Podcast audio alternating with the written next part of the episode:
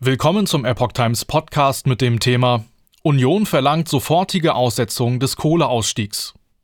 Ein Epoch Times Artikel vom 25. Februar 2022.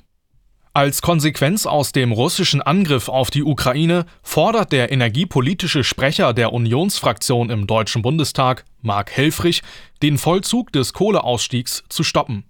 Im Falle eines Ausfalls russischer Gaslieferungen müsse auch der Atomausstieg, Zitat, auf den Prüfstand, sagte er der Welt. Zitat, wir sollten in diesem Jahr keine Kohlekraft ins Ausschießen, sagte Helfrich der Zeitung.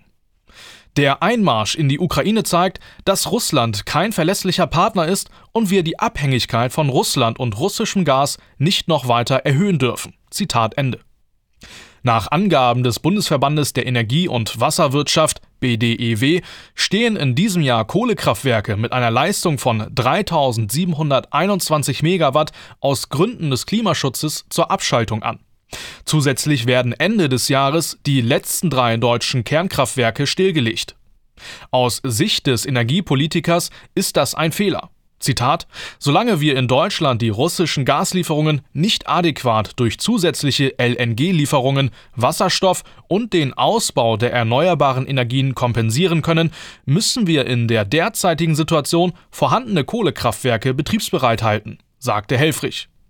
Zitat Käme es gar zu einem russischen Lieferstopp, müssten die Pläne zum Atom- und Kohleausstieg ganz klar auf dem Prüfstand. Die Versorgungssicherheit Deutschland darf auf keinen Fall gefährdet werden. Zitat Ende.